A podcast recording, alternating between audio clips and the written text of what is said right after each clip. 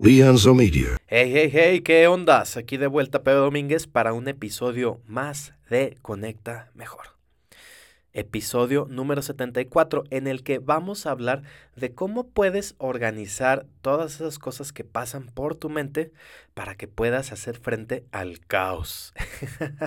qué dramático, ¿verdad? Pero bueno, ahorita vas a ver de qué se trata y cómo lo puedes aplicar en tu día a día. Como es costumbre, por este medio te estoy compartiendo pues todas esas cosas en las que yo voy batallando, las que estoy trabajando y también la manera en que a mí me van funcionando. Esto con la intención de que tú puedas tomar las cosas que te sirvan y no tengas que empezar desde cero. Entonces, en este caso, hay que preguntarnos, bueno, ¿cómo podemos vivir con menos estrés en este mundo actual donde hay tantos motivos para estresarnos, ¿no? Donde tenemos tantas demandas a nuestra atención, muchas más que las que a lo mejor tenían nuestros papás o nuestros abuelos. Bueno, pues la clave de todo esto o una, un factor muy importante será clasificar y almacenar externamente tus pensamientos. Porque cuando puedas organizar las cosas que te rodean, ya sea por medio de escribir tus pensamientos y también que organices tu entorno físico, pues tu cerebro va a tener mucha menos información que gestionar que acomodar y esto va a permitirte usar tu poder mental de manera más eficiente y por consiguiente tomar mejores decisiones. ¿Te gustaría saber cómo hacer esto? Pues quédate porque hoy de eso vamos a platicar. Cómo organizar todo ese caos para tomar mejores decisiones, para eliminar el caos. Y es que lo primero, abordemos cuál es el principal o el gran, gran problema. La realidad es que vivimos en un mundo abrumador. Tantos mensajes, tantos estímulos por tantos lados, es difícil desconectarse cada vez más. Internet, redes sociales, o sea, es tan fácil tener acceso a tantas personas y que las personas tengan acceso a nosotros, tantas actividades, tantas opciones, tantas películas, series, tanta cosa que puedes hacer que te abruma nuestro cerebro solamente puede procesar una cantidad limitada de información a la vez. Y el mundo actual nos está exponiendo a cada vez más y más y más información, mucha más de la que nuestro cerebro es capaz de procesar. Y hay tres motivos por los que esto sucede. El primero, evidentemente, es la globalización. Estamos expuestos a mucha más información de la que estuvimos anteriormente o las generaciones anteriores.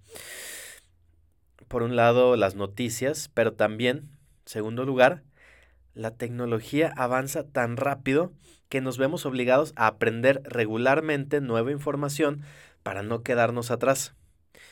Y en tercer lugar, también es importante mencionar que la tecnología ha permitido a las empresas descargar tareas a nuestros clientes o a sus clientes.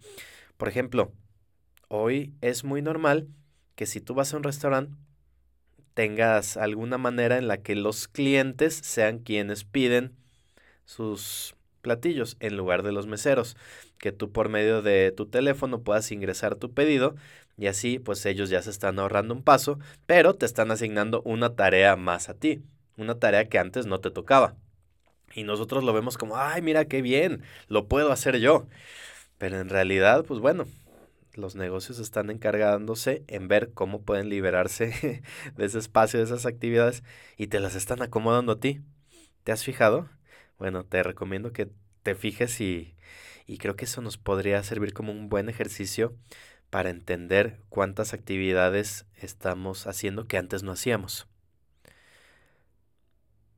Piensa que tu cerebro solo puede decidir sobre un número limitado de cosas por día y el problema de esto es que pues solo llegan así como tarea, tarea, tarea y realmente no decide o no distingue entre las más importantes y las menos importantes.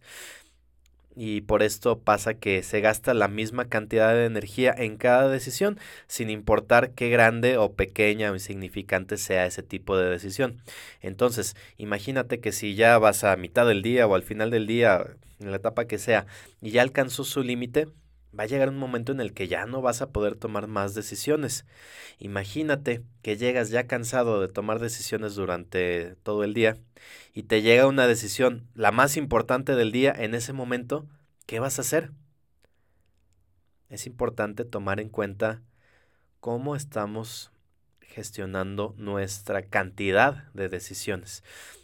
Piensa que entre menos decisiones tengas que tomar, mejores decisiones vas a tomar. Pero ahorita te voy a platicar a qué voy con esto. Primero, es importante que cuestionemos por qué nuestros enfoques actuales no están funcionando. Y para eso es importante que entendamos cómo es que funciona la atención. Recuerda que tu cerebro elige un modo de atención utilizando dos tipos de filtros. Uno es el filtro atencional y el otro es el interruptor atencional. Básicamente el filtro atencional se trata de un grupo de neuronas que están constantemente evaluando el entorno y te protegen contra información sin importancia. O sea, que solo se fija en las cosas que en teoría necesitas para sobrevivir o las cosas que son serían importantes para ti. Pero a veces tu cerebro decide que algo es inmediatamente relevante. En particular, lo va a hacer si detecta algo nuevo o significativo, y en ese caso el interruptor de atención se activa y dirige su atención a otra cosa. Piensa, por ejemplo, que estás en una cafetería, tal vez estás con un libro que te llama mucho la atención y de fondo tienes esa musiquita tranquila, escuchas a lo lejos esa la máquina de espresso, pero en realidad no te distrae, tú estás bien centrado en tu lectura. De pronto un movimiento brusco y tiraste el café encima de tu pantalón. Por rápido, no es que te quedes clavado en lo que estabas leyendo porque era tan interesante que lo demás ni lo percibiste. En ese momento tu cerebro detecta una amenaza siente el calor del café y botas el libro y tomas acción para reparar ese daño que sucedió en ese momento. Básicamente así es como funcionan estos filtros. Y es que aquí hay un mito que hoy te voy a desmentir. Bueno, ya lo he desmentido varias veces, pero si es la primera vez que escuchas el podcast, aquí te va. El multitask no existe. ¿Cómo? Sí, fíjate cuántas personas nos llegamos a sentir orgullosos de que podíamos hacer muchas tareas a la vez, ¿no? Así, no, soy un multitasker. Yo puedo estar escribiendo, escuchando música y al mismo tiempo puedo estar organizando mi día y al mismo tiempo estoy haciendo ejercicio. Y te podrías sentir orgulloso. Pero en realidad eso no es así como funciona. No es que estés dedicando, repartiendo tu atención de manera plena en cada cosa. Lo que estás haciendo es que estás poniendo atención a una actividad y luego te desconectas y empiezas otra, te desconectas y empiezas otra. A lo mejor en momentos muy breves que te da la ilusión de que estás haciendo todo al mismo tiempo, pero en realidad estás dividiendo tu atención cada vez que cambias de actividad. Y tiene un alto costo porque estás agotando tu cerebro mucho más rápido. Lo que brinda evidencia suficiente para entender que tus habilidades mentales se van a reducir. O sea, sí puedes estar haciendo más cosas, pero mal hechas. Entonces, si te fijas, pues ya no suena tan buena idea eso del multitask. Ahora, podrá haber alguna excepción con ciertas tareas que tal vez puedas realizar en piloto automático. A lo mejor para ti ya hoy día es normal ir manejando en tu auto y, y, entonces vas escuchando tal vez las noticias o algún podcast como este, por ejemplo, y lo puedes hacer porque pues no te requiere estar tomando tantas decisiones porque ya lo estás haciendo en piloto automático. Ya sabes cómo conducir. Sin embargo, recuerda cómo era al principio cuando estabas aprendiendo a hacer los cambios, a cómo girar el volante, cómo ir mirando al frente y al mismo tiempo los espejos. Todo esto, hoy, si ya tienes práctica, lo haces de manera automática, pero te reto a que, imagínate que hubieras intentado ir escuchando así un podcast y poniéndole atención mientras estabas aprendiendo a manejar, seguramente no hubiera sido un resultado muy positivo. a veces sí se puede hacer con cosas que no sean a lo mejor tan trascendentales o que no tengas más bien que tomar tantas decisiones.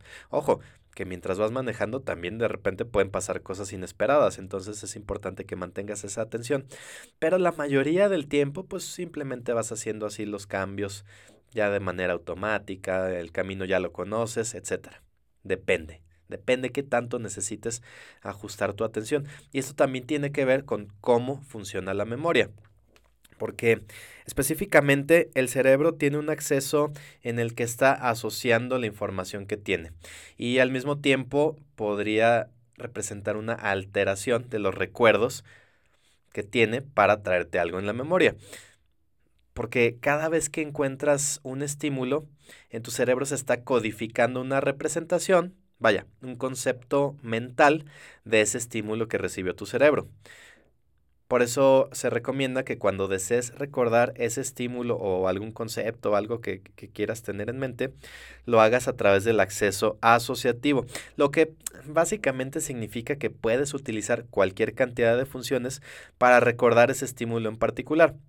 Déjame te doy un ejemplo, porque creo que aquí como que medio me hice pelotas.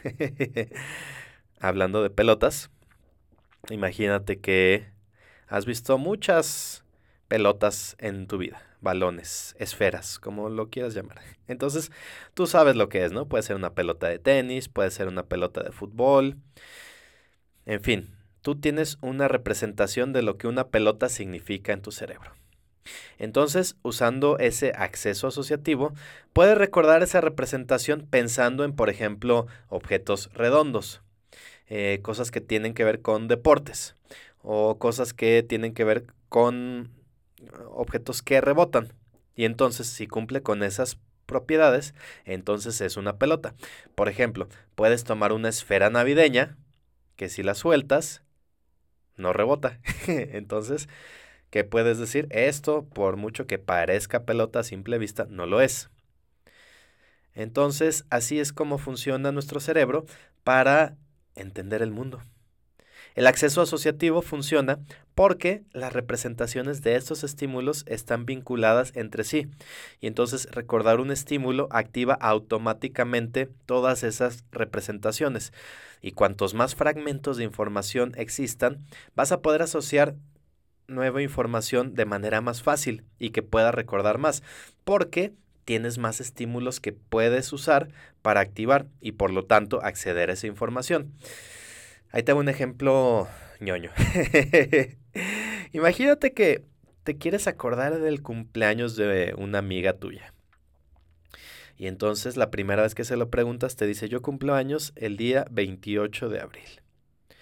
A lo mejor la palabra abril no significa mucho o no la puedes relacionar, pero a lo mejor puedes acordarte de que es el cuarto mes del año. Entonces puedes ver que es que estamos hablando de abril 28. Es decir, 4, 2, 8. Tiene un cumpleaños matemático. Hey, yo te advertí que iba a ser un ejemplo ñoño. Entonces, tú te puedes acordar que, ok, 4 por 2 es igual a 8. Entonces, si te quieres acordar del cumpleaños y saber que es, o sea, y te acuerdas que es en abril, pero no te acordabas exactamente cuándo, a lo mejor ya puedes decir, ok, me acuerdo que era algo matemático, me acuerdo que tiene que ver con 4, entonces, si dices, eh, era el, eh, era el 27, no, no, porque 2 por 4 no es 7, ah, no, era el 8, ok, 4 por 2, 8, sí, abril 28. no sé, capaz que hasta se te hizo más, más laborioso, ¿no? Es, mejor, lo, mejor simplemente me acuerdo que era el a finales de mes, o no sé.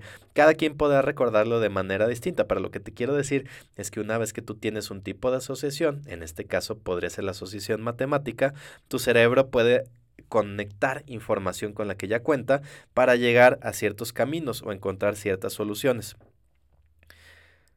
Por eso, por ejemplo, otra característica importante de la memoria es que cada vez que recuerdas algo, estás corriendo el riesgo de alterar la memoria de manera involuntaria. por lo que cuando recuerdas el mismo evento más tarde, es posible que la memoria ya no sea tan precisa. Seguramente te ha pasado que a lo mejor viviste una experiencia con, con un amigo eh, y cuando las personas están platicando, o sea, estás tú con tu amigo contándole a un tercero sobre esa experiencia, la cuenten de manera diferente o se acuerden de cosas distintas. Y tú dices, bueno, pero si estuvieron en el mismo lugar, mm, sí, pero probablemente en su mente se almacenó de manera distinta y podría haber datos diferentes. Y a veces ni te pones de acuerdo en realmente qué fue lo que pasó. Ahí es cuando la memoria nos traiciona. Incluso podría pasar que si tú le estás contando la historia a un tercero y luego lo platicas más adelante a otra persona, corres el riesgo de pensar que como estás relacionando al tercero al que ya se lo platicaste, podrías pensar que incluso ese tercero fue parte de esa experiencia, cuando en realidad solo se la platicaste. Esos son los riesgos de almacenar información, tanta información sin clasificar. Y es que la naturaleza es asociativa y es alterable. O sea, nuestra memoria sí conecta con cosas, pero como te das cuenta se puede modificar. Entonces, por eso podemos saber que mantener y procesar información complicada en nuestra cabeza podría llegar a resultar por lo menos arriesgado.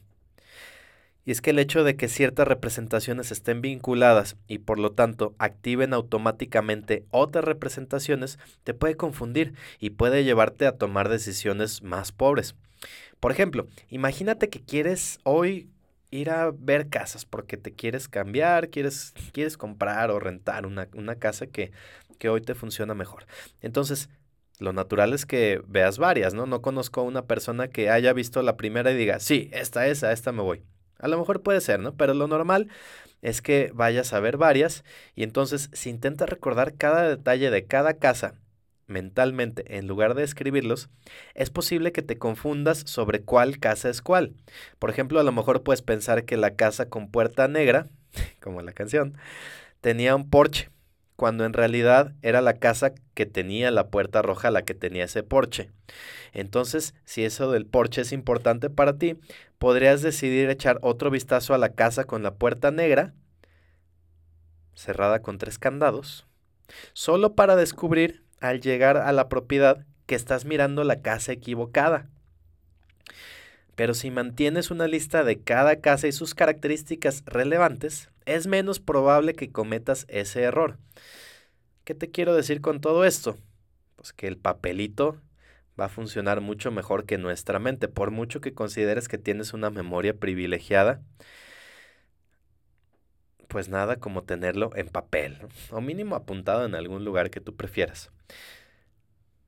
Entonces, ¿qué puedes hacer para evitar caer en este tipo de riesgos? Bueno, pues básicamente ordenar y almacenar las cosas fuera de tu cerebro. Como ya lo platicamos, el multitask, la multitarea es imposible. Y entonces el confiar en tu mente puede ser problemático. ¿Cómo podemos lidiar con, con toda esa información a la que nos exponemos? Pues bueno, conservar tus recursos mentales para que tengas más poder mental y también energía para lidiar con las decisiones que importan va a ser primordial. Y puedes hacerlo a través primero de la categorización, después clasificación y después externalización. Básicamente es que acomodes el tipo de información que, va, que vas a procesar. Porque si no la externalizas, no puedes recordar todas las ideas que encuentras. Y todo esto sabemos que va a reducir tu creatividad. Básicamente la, creatividad es capacidad para establecer conexiones entre ideas. Y no solo la creatividad, también tu productividad, que por definición sabemos que es la capacidad para acceder rápidamente a cierta información. Entonces, si no podemos acceder rápidamente a esa información y no podemos establecer conexiones, nos vamos a batallar para tomar decisiones. Por eso es importante, primero que otra cosa, aprender a clasificar por categorías. Y es que una forma de preservar tu poder mental es aprovechar la tendencia natural a ordenar. Nosotros entendemos el mundo básicamente por acomodar las cosas por armonía y contraste. O sea, esto a qué se parece o esto a qué no se parece, en qué se diferencia. Entonces, cuando lo hacemos de esta manera, podemos clasificar ciertas cosas en grupos, a lo mejor por función, por apariencia o a lo mejor incluso por situación. Esa tendencia ayuda a preservar nuestros recursos mentales al permitir concentrarte solo en los detalles más destacados en un momento dado, en lugar de hacer malabarismos con varios fragmentos de información, como en el ejemplo de la pelota. Puedes entender en qué necesitas enfocarte para saber qué sí es una pelota y qué cosas no son una pelota.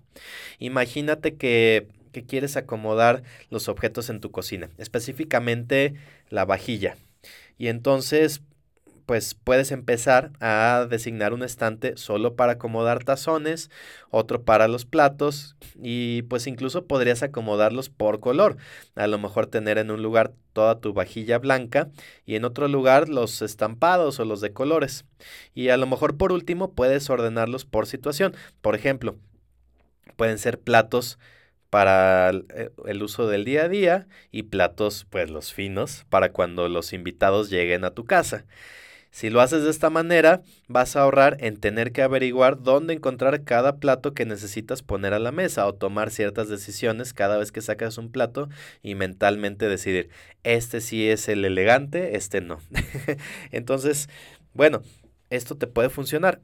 Para mí, lo que más funciona es tener menos cosas. Así hay menos decisiones que tomar. Pero bueno, pues ya depende de gustos, ¿no? Entonces, si pensamos en almacenar las cosas fuera de nuestra mente, necesitamos hablar de cómo se almacenan las cosas en el mundo físico. A veces este proceso de almacenamiento ocurre antes del proceso de clasificación. Pueden, o sea, lo puedes acomodar de distintas maneras. Por ejemplo, si estás tratando de decidir si es buena idea comprar una computadora, una computadora nueva, puedes empezar a enlistar todas las características, solamente las relevantes. Y entonces las clasificas en la clásica lista de pros y contras. Y de esta manera no tienes que recordar todas las características relevantes y de esta manera tienes más poder mental disponible para concentrarte en decidir si efectivamente necesitas comprar una computadora nueva y si sí, cuál modelo, o si objetivamente todavía te funciona la que tienes. Y esto aplica si quieres comprar otro carro, si quieres otro teléfono, otra casa, lo que sea.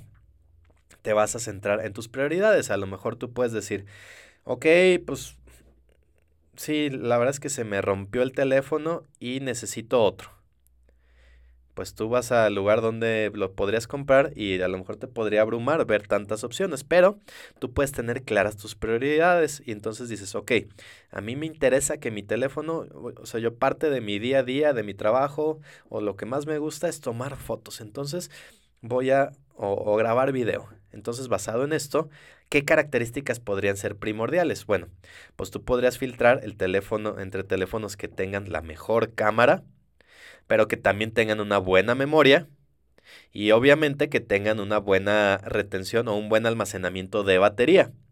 Entonces, si tienes claras esas tres prioridades porque tú quieres hacer video, vas a desechar todas las demás opciones que a lo mejor no traigan tan buena cámara, que les dure poco la batería o que no tengan tan buen almacenamiento. Y a lo mejor de entre 100 modelos, pues ya solo estás debatiéndote entre 5.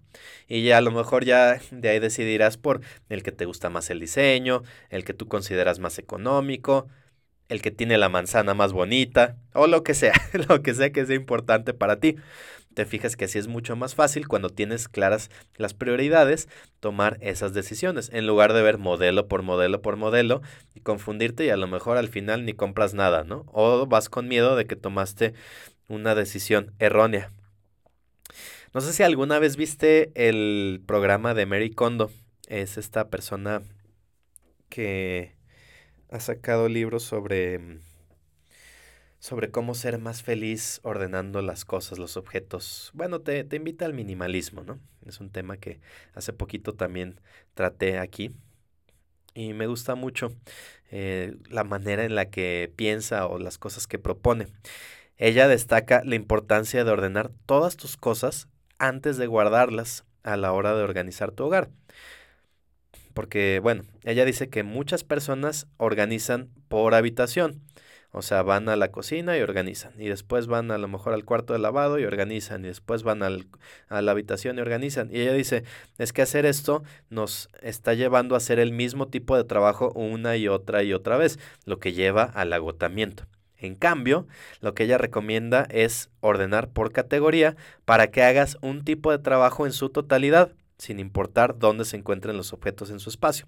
Por ejemplo, en lugar de organizar primero la ropa del armario del dormitorio y luego sacar la ropa del armario del pasillo, junta toda la ropa de toda la casa, quita o elimina toda la que ya no te gusta y luego guardas el resto. Una forma eficaz de externalizar toda, toda esta información que puedes tener es también escribir qué cosas no vas a lidiar en ese momento. Por ejemplo, a mí me gusta mucho acomodar en una agenda que utilizo al día a día. De hecho, en realidad yo lo hago en una hoja de Excel, cosa de que al día siguiente la borro y, anoto las cosas del día a día. Pero lo que me he fijado que a mí me funciona mucho es que dentro de mi mente se siente como que hay un montón de cosas por hacer. Y a lo mejor sí, capaz que sí hay muchas cosas por hacer. Pero yo lo que hago es que primero en una hoja de papel anoto todas las cosas que se me ocurren sin filtrar por orden de importancia. Ahí es como en la mente, tanto es lavar la ropa, como hacer de comer, como entregar un reporte, como grabar un video, como lo que sea. Anoto así todo, todo, todo, hasta que sé que no se me está olvidando nada. A veces incluso me fijo en, en cosas de, en apuntes de días anteriores y de eso, con eso me acuerdo de cosas que tenía sin terminar. Entonces, ya que tengo todo esto, empiezo a acomodar por prioridad por, o, sea, cuáles son las cosas más importantes y a las que debería destinar mi atención al principio, más energía. Y entonces, finalmente, ya las acomodo por hora o sea, en qué momento del día las puedo hacer. No quiere decir que siempre vayas a hacer las más importantes al principio. A lo mejor una cosa muy importante que vas a hacer es tener una reunión, pero esa reunión la tienes en la tarde. Bueno, pues ya verás qué otras cosas haces en el Inter.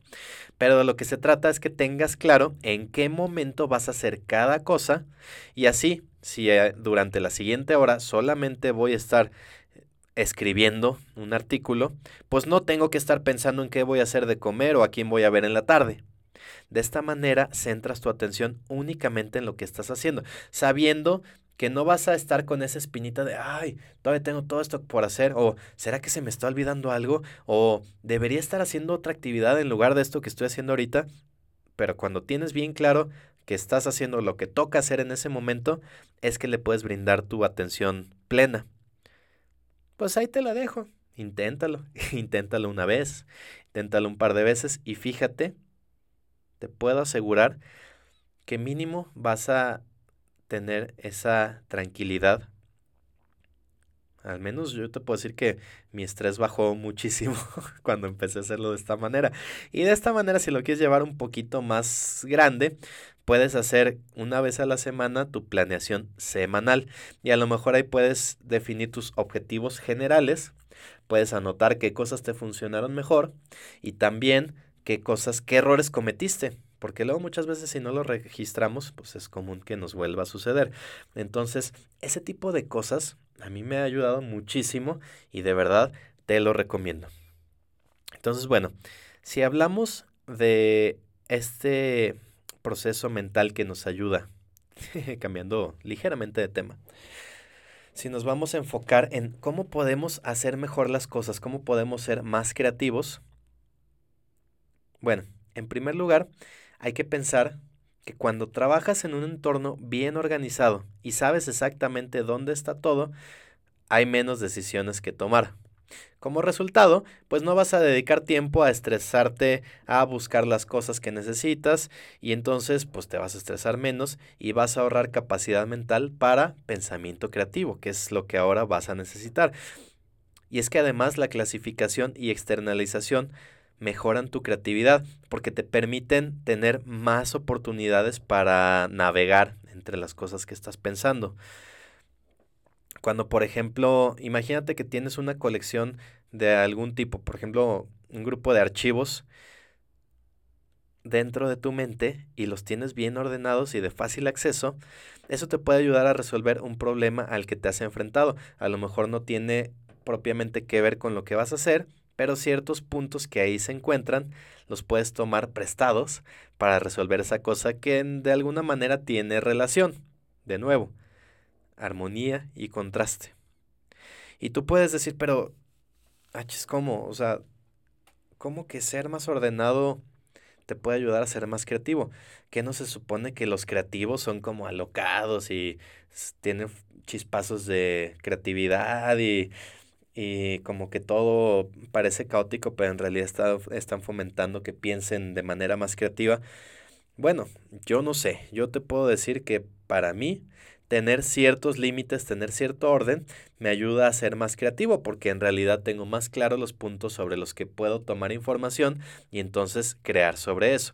Recuerda que la creatividad no es aparecer algo donde no había nada, es encontrar asociaciones entre cosas que antes no habías visto. Hay un libro que me, me gusta mucho que escribió el autor Chris Bailey, que se llama Hyperfocus, como hiper enfoque hiperconcentrado, en el que te explica por qué la exploración te puede conducir a una perspectiva más creativa. Fíjate, naturalmente recordamos las cosas que aún no hemos completado mucho mejor que las cosas que ya terminamos porque cuando estás divagando, tu cerebro trabaja de manera subconsciente en problemas que aún no resuelve y está intentando conectar todos los estímulos que encuentra con la solución de ese problema. Entonces, a veces el estímulo que encuentra tu cerebro te recuerda algo más que ya conocías y entonces va a conectar esa información anterior o el nuevo estímulo que en sí mismo puede ser la información que te faltaba con tu problema y de esa manera encontrar esa solución. Vámonos un ejemplo así súper antiguo. Te voy a contar que un día estaba el matemático griego Arquímedes y estaba intentando resolver un problema. Le dijeron, oye, necesitamos que nos ayudes a ver si la corona del rey está efectivamente hecha de oro puro. Y él está así de que no, pero pues a ver cómo, cómo se puede hacer. La verdad es que no sabía ni por dónde llegarle a este problema.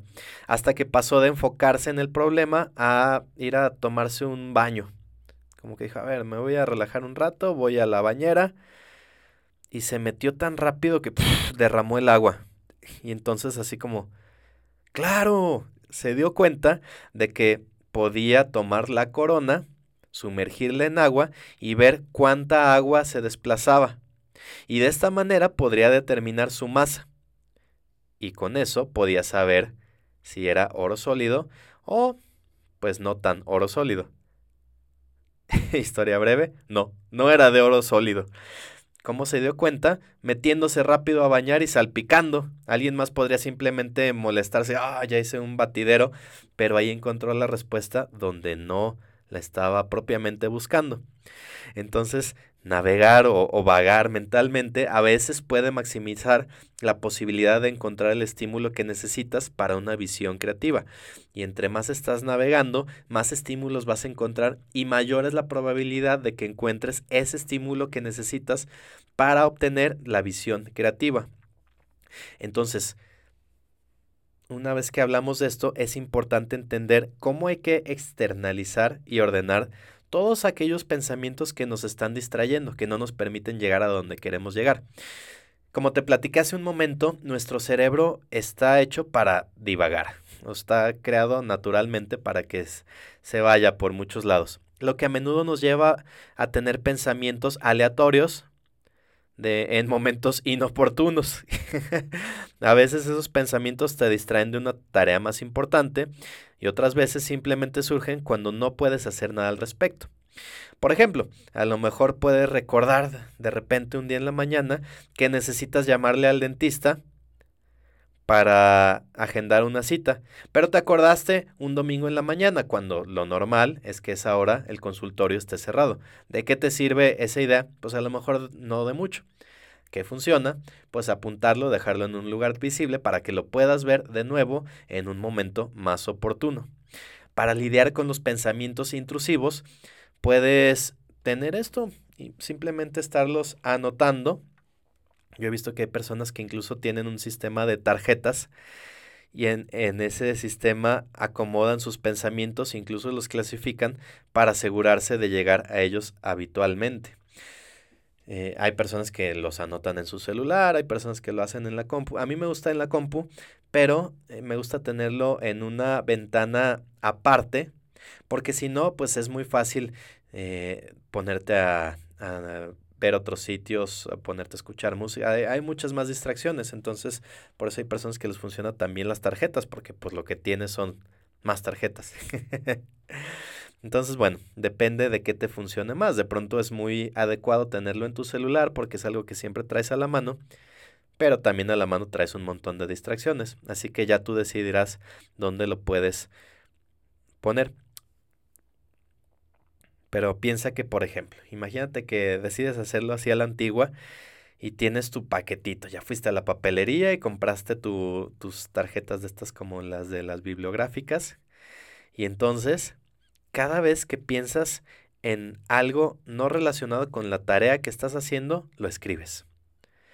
Y para obtener resultados todavía más dramáticos, dedicas unos minutos antes de las tareas difíciles a escribir otras cosas que te podrían llamar la atención antes de que te enfoques en la tarea difícil. Si lo haces, te vas a dar cuenta que vas a despejar tu mente de distracciones internas y vas a mejorar tu capacidad de concentración. O sea, antes de enfocarte en lo importante, te pones a anotar todas esas cosas que te podrían distraer. Y de manera crucial, solo pon un pensamiento en cada tarjeta para que puedas ordenarlos más fácilmente en el segundo paso que ahorita te voy a platicar. Por ejemplo, si necesitas encontrar recetas y después ir de compras, escribe cada tarea en tarjetas separadas para que todo sea más claro. Y después de eso, puedes clasificar esas tareas cada día si a lo mejor tienes poquitas tarjetas, puedes ordenarlas, por ejemplo, por prioridad, de más importante a menos importante. Pero si tienes muchas, las puedes empezar a clasificar en categorías y después ordenarlas por prioridad dentro de cada categoría. Y estas categorías pueden ser pues, lo que sea que tú quieras. Algunas personas podrían dividir sus tarjetas por urgencia, mientras que otras las dividen por tema para obtener los mejores resultados, puedes mantener esas tarjetas relativamente sueltas. Por ejemplo, no te diría que lo engargoles o lo pongas en una carpeta para que mejor estén así sueltas y las puedas reorganizar fácilmente según tus prioridades vayan cambiando, que en cada momento las prioridades cambian. Si en algún momento tienes dificultad para encontrar una categoría en particular dentro de tu bonche de tarjetas, puedes agregar ciertos títulos de color por categoría, ciertos separadores de nuevo, esto a lo mejor te suena como irte a la antigua, como decir, bueno, pues si tenemos tantas herramientas tecnológicas, ¿por qué lo voy a hacer así en papel? Bueno, justamente por eso, porque el hecho de que estés involucrando materiales físicos que puedes tocar con tu mano, que puedes centrarte uno a la vez, que puedas reorganizar de manera tangible, te va a hacer un cambio increíble. Pero no me creas, de nuevo, Toma un ejemplo, haz un par de tarjetitas y fíjate cómo puedes pensar de manera más clara cuando vacías tus pensamientos uno por uno. Puede ser en un cuaderno, en una hoja grande, pero te recomiendo que para esta actividad utilices esas tarjetas.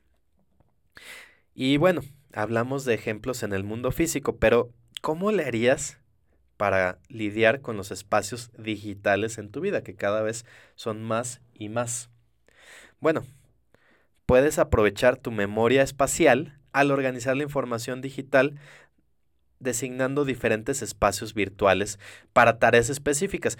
Por ejemplo, si el presupuesto te da, si tienes la oportunidad, a lo mejor sería buena idea comprar dispositivos, o sea, tener, digamos, computadoras separadas, utilizar una para el trabajo y una para, pues, para todo lo demás que no sea trabajo.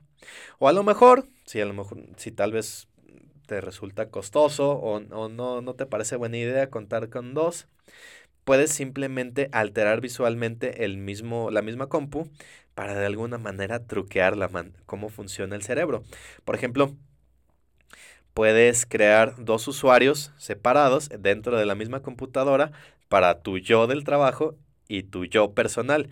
Y entonces puedes colocar hasta distintos fondos de escritorio, acomodar las cosas de manera distinta y luego cuando necesites encontrar algo, por ejemplo como un recibo, Sabes dónde buscar según si fue un recibo que tiene que ver con tu trabajo o con tus actividades del día a día no relacionadas al trabajo.